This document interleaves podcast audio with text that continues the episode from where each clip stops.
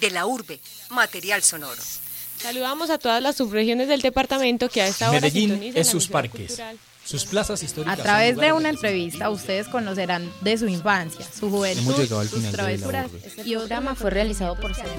De la urbe, material sonoro. Alejandro González Ochoa.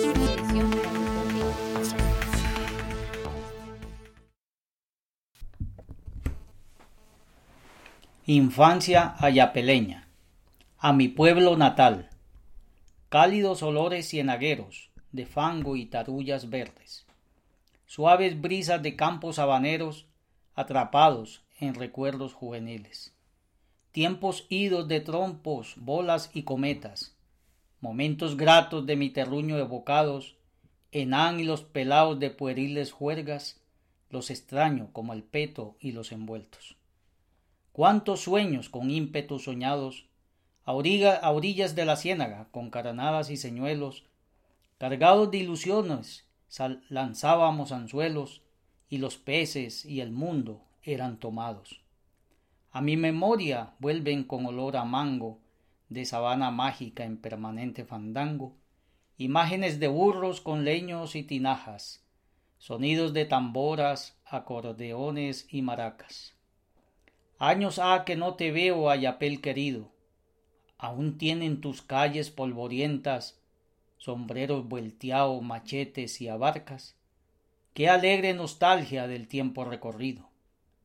Aún sueño con tus canoas que del puerto salen, con pescadores y atarrayas de raros tejidos.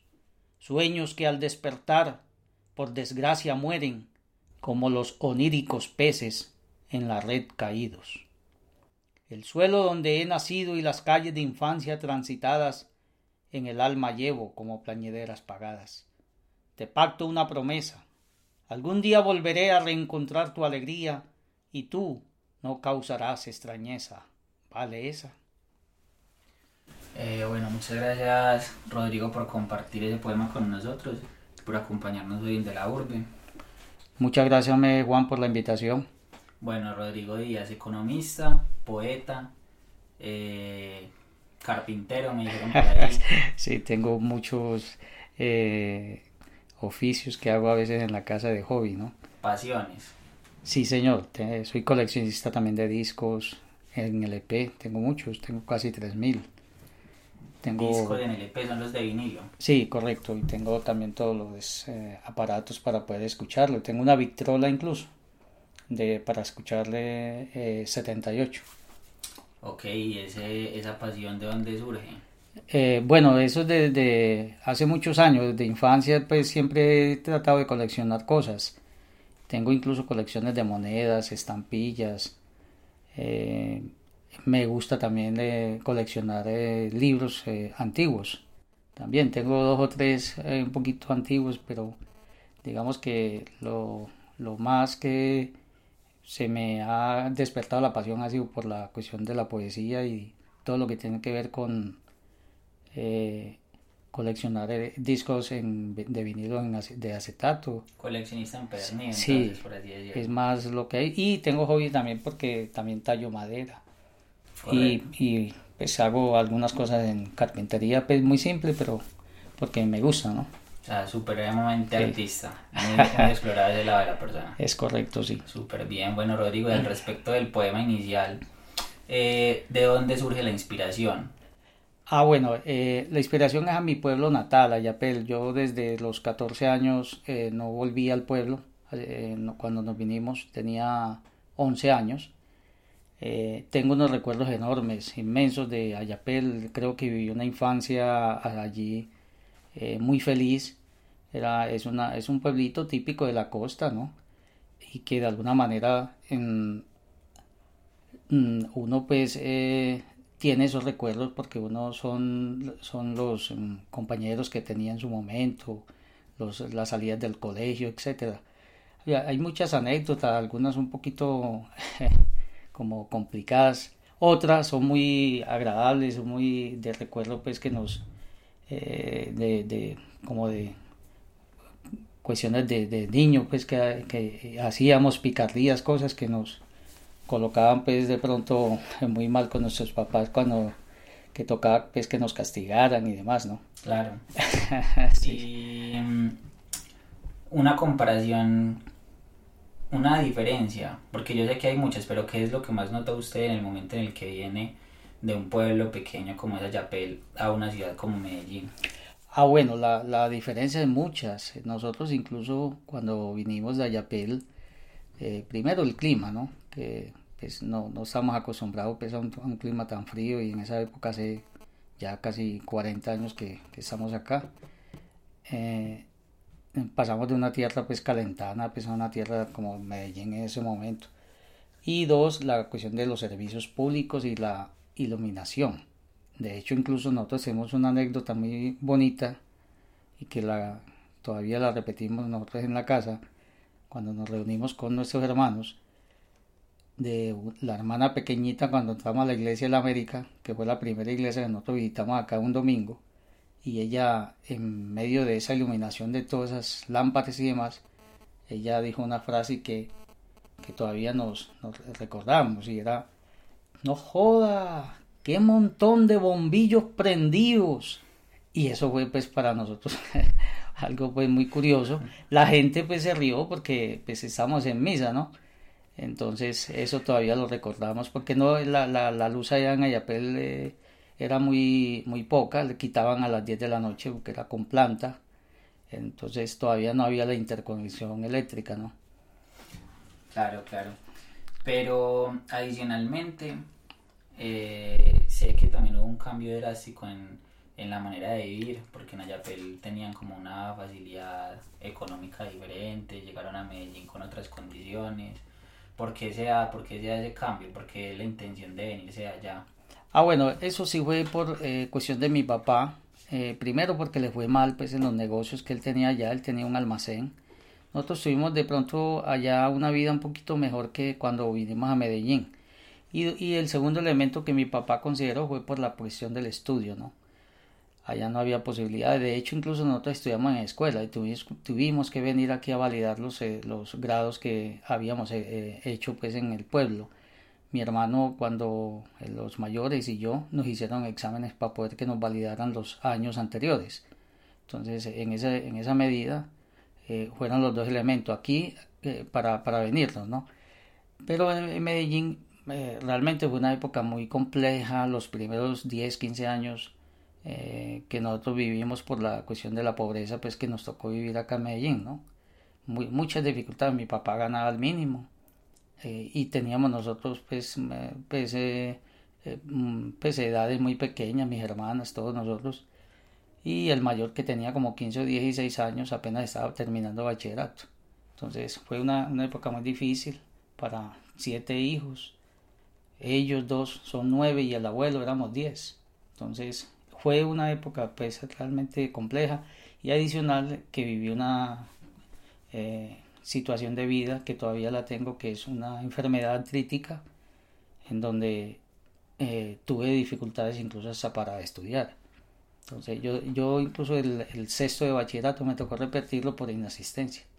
¿Por qué dieron a inasistencia? Porque quedé postrado en la cama. Yo duré más de seis meses postrado, no, no, no era capaz de caminar. Eh, entonces me eh, perdí pues realmente la, el año fue por más de inasistencia que, que otra cosa, ¿no? Y no pude pues eh, tener las facilidades de pronto pues de haber hecho las validaciones de algunas materias y demás. Claro, y en la época de asistencia médica imposible. No, no, no había asistencia médica en ese momento porque el que tenía solamente la salud en ese momento era mi papá que era el que trabajaba. Lamentablemente en esa época no había lo que hoy hay con las EPS. Pues así digan que son situaciones de atención malas y demás, creo que el grupo familiar puede contar con un servicio adecuado, ¿cierto? Mi papá en su momento era el único que tenía y nosotros ninguno.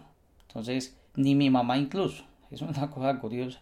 Entonces teníamos que casi que entrar por cuestiones de centros de salud, que casi que eso era una cuestión también difícil para que lo atendieran a uno y nunca le suministraban a uno las, los medicamentos.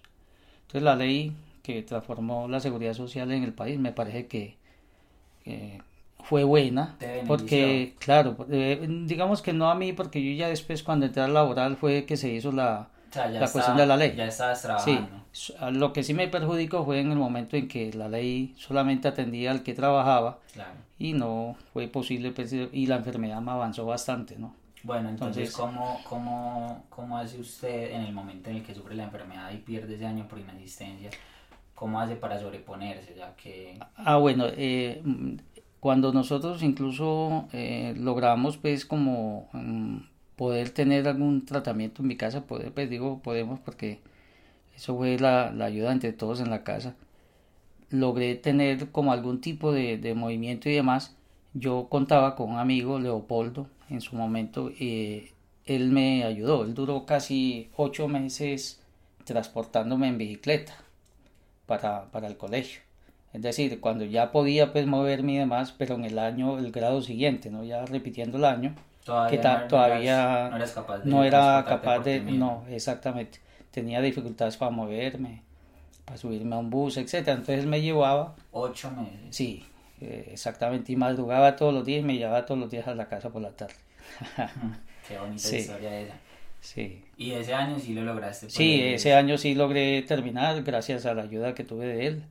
Todavía lo recuerdo, por ahí ah, de vez en vez nos hemos reunido, hemos, nos hemos distanciado lamentablemente, pero digamos que todavía lo recuerdo y lo llevo en el Claro, corazón. ese recuerdo. Sí, claro. Y mi mamá sí que le agradece enormemente, es como si fuera un hijo. Claro. Mm.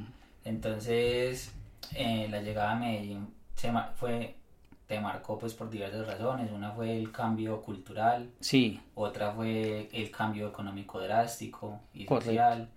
También la enfermedad llega justo en ese momento. Así es. Muchas, muchas, muchas cosas se convergieron en ese momento pues en tu vida. Eh, eso fue más o menos a qué edad? Eh, la enfermedad me empezó a lo- hacia los 12 años. 12 años. Sí. ¿Estabas en qué grado? Eh, estaba ya en primero o segundo bachillerato, algo así. Ok. Yo salí de 18 años. 18 años Mm. te graduaste. Bueno, y cuando te gradúas, ¿cuál es la... ¿Qué es lo que tenés en mente? ¿Salir y trabajar para llevar en la casa? Ah, bueno, sí, nosotros pues, por las dificultades que teníamos, eh, en principio realmente tocó trabajar, no pudimos hacer ningún tipo de estudio pues en el momento, eh, porque no, existían las facilidades realmente en ese momento, por ejemplo, de tener una, un estudio eh, en el día con las ayudas de pronto que hoy tienen los estudiantes mm, que no tienen capacidad, ¿no? Eh, ahí ya hoy, hoy el que no quiera estudiar realmente es porque no lo desea. Exacto, resultó, iba a Entonces- mencionar eso, me parece que es incluso curioso cuando uno se pone a mirar las historias de, de los padres, de los abuelos, por lo general ve que fueron historias de vida difíciles que hoy en Colombia todavía se ven, pero parece como si fuera menos común, o sea, parece que la calidad de vida ha mejorado. Sí, eh, sí, indudablemente. A mí me parece, por ejemplo, en materia de salud, en cuestiones de oportunidades para la gente, eh, los programas y iniciativas que tiene eh, las entidades del Estado, o sea, el SENA mismo. Incluso yo recuerdo que quise estudiar en el SENA y no pude, porque no tuve el patrocinio. Hoy cualquier joven puede hacerlo. O sea, mire que son la cuestión de, de formaciones técnicas que la gente puede eh, aprovechar, ¿no? Y lograr eh, eh, superar las carencias que puedan tener a nivel de familia y demás Claro. para efectos de poder sostener hacia adelante, ¿no? Para uno poder romper el ciclo de la pobreza. Correcto. Entonces Rodrigo sale del colegio a trabajar por Eh, necesidad. Ah, sí, es correcto. Sí, el primer trabajo eh, que tuve yo fue, eh, yo trabajé así en, en, en el centro, en varias cafeterías. La última fue una que estuvo al frente de, de un local que ya no existe, que se llama La Sorpresa, en el edificio Miguel de Aguinaga. Había un vecino que tenía una cafetería y trabajé varias veces. Y cuando finalicé, él me, me dio trabajito pues unas temporadas. Y afortunadamente luego eh, pude ingresar a una entidad que se llama Alma Viva, que re- recuerdo pues allá estuve casi ocho años. Ok. Entonces ahí durante ese transcurso de, de, de- de periodo eh, empecé la universidad. Eh, ¿Qué estudiaste? Yo eh, inicié economía en una universidad, en la, en Universidad Autónoma Latinoamericana, un aula, y eh, logré finalizar economía eh, en esta institución, una, una, una entidad que yo todavía la, la llevo eh, en el corazón, por dos factores. Una, porque tuvimos la fortuna de tener unos grandes profesores.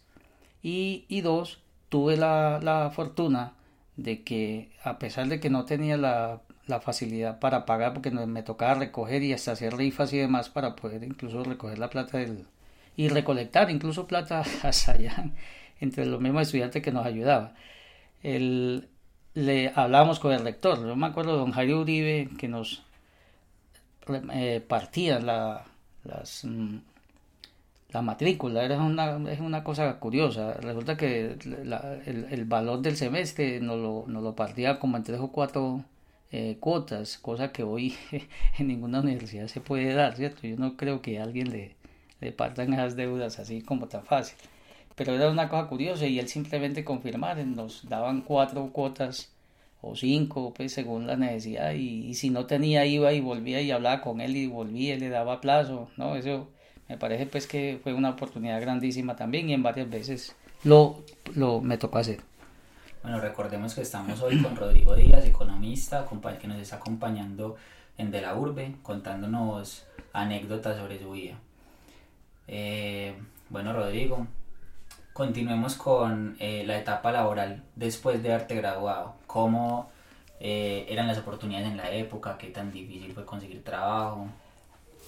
Bueno, cuando yo finalicé la universidad hacia el año 91, eh, mm, duré unos días desempleado porque ya había salido de Alma Viva. Eh, dificultades mucho porque uno realmente pues por las mismas dificultades de, de, de, relacionamiento pues de gente que pudieran estar pues ubicados y demás no, no las teníamos mucho aunque mi mamá pues se, se movía mucho eh, con, con familiares y demás pero y a través de una prima vino la vinculación a Alma Viva, que fue mi primer, eh, perdón, disculpe, a Banacol, fue una de las, eh, de las primeras entidades que, que tuve como en la vida profesional, ¿no? En Urabá me voy a trabajar. Ese incluso fue por un aviso de prensa que ella nos, nos indicó. que nosotros ni prensa teníamos, solamente los domingos pero esa, ese aviso de prensa había salido en semana y ella lo, nos lo hizo conocer, mandé la hoja de vida y me contrataron. Te contactaron. sí. Entonces salís para Urabá en ese momento. Me salí a Urabá en el año 91, 92. Entonces habías estado en tu infancia en Ayapel, pueblo pequeño y tranquilo, típico de la, de la época. Eh. Luego vienes a Medellín, gran ciudad, con otras eh, dinámicas sociales, ya un poco más peligroso. Es correcto. Ahí pasas pues la mayoría de, de tu adolescencia, si no es que es toda. Porque te graduaste de la universidad a los... De la universidad mm, yo me tuve que estar, eh, yo cuántos años tendría, por ahí 28, 29 años más o menos. Entonces sí, mm. toda la adolescencia realmente en Medellín. Sí. Y cuando salís a Urabá es la primera vez que salís de Medellín desde que llegaste. Sí, es correcto. Listo, entonces cómo hice ese cambio nuevamente, cómo es la Urabá de esa época. La Urabá de esa época es una, una, situación también que a pesar de que uno en el, en el pueblo como tal, pues uno vivía pues eh, tranquilo, pero era una, una vida en el entorno muy compleja. De hecho, incluso nos tocó vivir situaciones de la violencia paramilitar con compañeros laborales. Incluso hubo varios que bajaron del bus y no los volvimos a ver, fueron, fueron desaparecidos incluso. Me tocó cuando, cuando llegué la primera vez, la primera semana, un paro armado. Y ese eh, duré 15 días en la casa de huéspedes de la entidad que me contrató que llama eh, Banacol. Y hoy ahí y fue difícil porque me asusté mucho y yo incluso pensé que me iba a devolver. Yo tenía un hermano allá, pero como mm, la primera llegada que tenía uno era en la casa de huéspedes mientras le hacían toda la inducción a uno de la, de la empresa, no pude ir ni siquiera a visitarlo. Entonces duré 15 días encerrado en eso y yo no sabía ni qué hacer. Claro, asustado. Entonces, sí, casi me devuelvo, incluso. Entonces, cuando finalizó eso, pues ya la, la, entidad, pues, eh, eh, pues me tranquilizaba y, y, demás, que no me devolviera, que eso era una cosa pasajera y demás, y mi hermano también me lo dijo, ¿no? Entonces, finalmente me quedo y ya hasta el año 95 me, me, que me vine, incluso que me tocó también la última, una de las masacres grandes, que fue la masacre de la Chinita, que me pareció una cosa, sí, en Urabá esa época, Eso fue en el año 94. Fue, fue una situación muy horrible. Me, me acuerdo todavía, 94, creo que fue en 94 o 95, no en 94. En todo caso yo no me había mm, venido pues nuevamente para Medellín, pero la situación fue compleja, una situación de, de, de vida muy difícil en la zona. Entonces Urabá estaba bajo control paramilitar. Sí, había una pugna cuando ya entró, digamos, el paramilitarismo y empezaron las muertes eh, tratando de expulsar pues a la guerrilla y demás, ¿no? Y adicional que había otro, otro componente, la guerrilla de la FARC, en ese momento eh, le había hecho también la guerra a unos amnistiados, los del eh, Ejército eh, Popular de Liberación que se amnistió, que se llamaba Esperanza, Paz y Libertad. Entonces ellos también tenían por ese otro lado de la FARC también esa violencia eh, compleja. Y, nos tocó incluso cerca donde nosotros vivíamos después, eh, que yo eh, me fui a vivir cerca de donde mi hermano. Y en, un barrio que relativamente pues es más muy popular. Y nos tocó ver acciones de, violencia pues de disparos y, y cruces pues cruces de disparo y demás que nos, nos, nos tocó casi que, que en, eh, de frente no una pero catalogarías ese tipo de acciones como algo común de la época. Eh, allá era era como normal escuchar disparos a veces por esa zona del barrio obrero y todo eso la parte donde nosotros estamos viviendo. Prácticamente como si hubiera un enfrentamiento constante Sí, pero, pero no era diariamente pues tampoco, sino no era, era esporádico. se y- sentía la tensión sí. pues social pero tampoco era algo Sí. como de una violencia demasiado descarada No, no, e incluso lo que, lo que sí nosotros eh, podemos decir, eh, eh, que cada vez que había una escaramuza, alguna cosa de esa, sabíamos nosotros que había algo que había sucedido de, de- de que mataron a alguien o, o, o alguien quedó herido, o sea, es, es algo en su momento pues muy complejo, después se fue volviendo pues un poquito más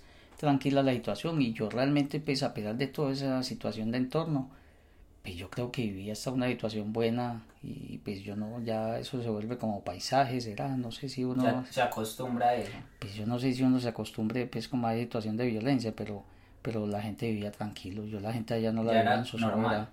pues sí, pues yo no la veo, no las vi pues como con esa condición pues de, de, de, de que mantuviesen pues eh, con miedos y eso, ¿no? O sea que fue una época violenta, la viviste en Urabá esos años gracias a- al enfrentamiento que había en los paramilitares, pero igual libraste otra que fue la situación que había en Medellín de los 90 pues con, con Pablo Escobar Sí. y todo el narcotráfico. Ah, no, también. Una situación muy Sí, yo- complicada. y nosotros incluso en el barrio donde vivíamos nos tocó ver la, la, la muerte en toda la esquina, incluso una, una hermana, eh, mi hermana, la, de la, no mayor que yo, sí, menor, pero es la, la mayor de las hermanas, de las mujeres, le, le tocó ver ahí en, en vivo el sicario matando a, la, a, a dos personas en un auto.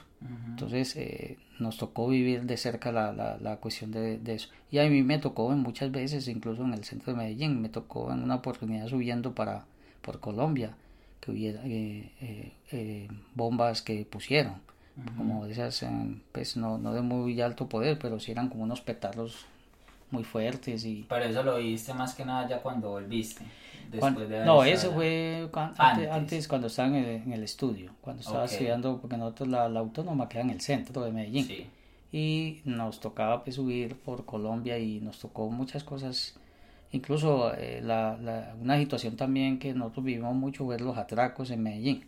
Nosotros nos, incluso allá había un dicho que muy gracioso pues en la autónoma que, que eh, o al menos entre nosotros porque a mí me atracaron cinco veces saliendo de allá de la autónoma para coger pues el transporte para la para la casa no entonces decían que estudiante que respetara la autónoma tenía ladrón propio entonces era una, Ya, una- toca, ya, le- ya ibas a la universidad Sí. esperando pues que eh, sí, a nosotros pues, y muchas de las, de las muchachas y eso, por eso salíamos en grupo. Nosotros cada vez que salíamos esperábamos, y todo el que iba subiendo por Colombia teníamos que ir tres, cuatro personas al menos para que no nos atracaran. Claro. Sí, el tema de la inseguridad es algo que inclusive hoy se vive constantemente. Yo creo que casos. es muy parecido. Es que yo, pues la gente dice que la, la época anterior era menos violenta y yo creo que no. Yo creo que hoy, hoy el mundo es muy parecido, pero con mejores oportunidades. Yo creo que hay más eh, condiciones, más tecnología, la vida es mucho mejor para... Yo creo que hoy la vida es mucho mejor. Ok. Y mm, decís irte para Urabá porque eh, lejos de tu familia, tenías un hermano allá pero te alejabas, Sí. pero la oferta era una oferta buena, vos estabas recién graduado, no pedían experiencia, Ah, te es correcto. pagaban bien. Sí, muy bien incluso porque yo, a pesar de las dificultades que tenía la zona, uno se podía desplazar. A veces incluso yendo para Necoclí, la guerrilla nos cogió varias veces en retenes, pero nunca nos hicieron nada. Pues no, no nos pidieron ni plata ni nada, simplemente fueron unos retenes que nos tocó, pero simplemente es esperar que ellos nos dijeran cuándo nos podían ir y eso fue lo más que de pronto pude haber vivido yo con cerca de la misma guerrilla, ¿no? allá pagaban bien y yo incluso conozco todo Urabá, conozco todo Urabá. Yo incluso tengo la experiencia de haber eh, hecho una semana y media casi por el río León con un visitador de la Caja Agraria en ese momento y tuve la experiencia de en unas vacaciones ir con él a visitar eh, campesinos para poder ir a mirar sus predios y demás para la Caja Agraria hacerles los créditos para hacer ellos sus cosechas y demás. Bonito, bonito el territorio de Urabá. Eso es espectacular, me parece que es uno de los territorios más prolíferos que, que pueda tener Lástima que esté tan mal administrado. Como mucha parte de las zonas, eh, yo creo que Colombia y Sí, especialmente Antioquia ha tenido eh, zonas, y- o tiene mejor, zonas que pudieran ser explotadas mejor, Claro. con mejor infraestructura, porque Colombia, mira que Colombia, para uno ir a Arabá en ese momento era una cosa muy difícil. Eh, había un paso que hoy ya no existe, pero por el túnel pues, que, que, que se hizo, que llamaba el, el- la, la Llorona. Claro. Ese era una- una- un paso eh, muy complejo. Se caían los buses de ahí. Sí, ahí hubo muchos accidentes y, y eso era algo terrible. ¿no? muerte cruzar eso ahí. Sí, eso era, era complejo. Hoy la y todavía yo creo que Colombia adolece de mucha infraestru- infraestructura, ¿no? Para poder competir en mejores condiciones. Claro. Ahorita con lo del puerto y eso de Urabá, yo creo que eso va a mejorar avance. mucho. Yo, sí, y lo de las rutas eh, que van a ser de 4G y demás y nuevos túneles. Y eso que es un impulso muy cuestionado porque hay quienes dicen que, que no es el momento del puerto, que hay otras prioridades. Eh, posiblemente, posiblemente, pero yo creo que Colombia está eh, quedada, ¿ves? Es mi punto de vista en infraestructura yo creo que nosotros deberíamos tener incluso desarrollos de carreteras de última generación, tener puertos multimodales, eh, aprovechar los, los, mm, las vías que tiene, por ejemplo, eh, Colombia de forma natural como el río Magdalena. Entonces, mire, verá que son, son muchas eh, cosas que todavía adolecemos y pareciéramos que estuviéramos todavía para en el siglo XVIII. Muy interesante la charla, Rodrigo, muy interesante las anécdotas sobre tu vida. Eh, lastimosamente nos quedamos sin tiempo, pero eh, esperemos en otra oportunidad podamos continuar con esta conversación. Ah, claro que sí. Eh, muchísimas gracias por habernos acompañado hoy en De la Urbe. Muy amable por su parte, por la invitación, hombre, Juan Pablo, y, y muchas gracias. Y listo, Rodrigo, hasta luego. Hasta luego. De la urbe, material sonoro. Saludamos a todas las subregiones del departamento que a esta hora Medellín es sus parques, cultural. sus plazas A históricas. son través de una entrevista ustedes conocerán de su infancia, su juventud, sus travesuras y otros acontecimientos que han enmarcado la vida de De la urbe, material sonoro. Hemos llegado al final de la urbe. Este programa fue realizado por Sergio Castrillón, Alejandra Carmona. En la coordinación, Alejandro González Ochoa. En la grabación y edición, David Berriz. Hasta pronto. All right.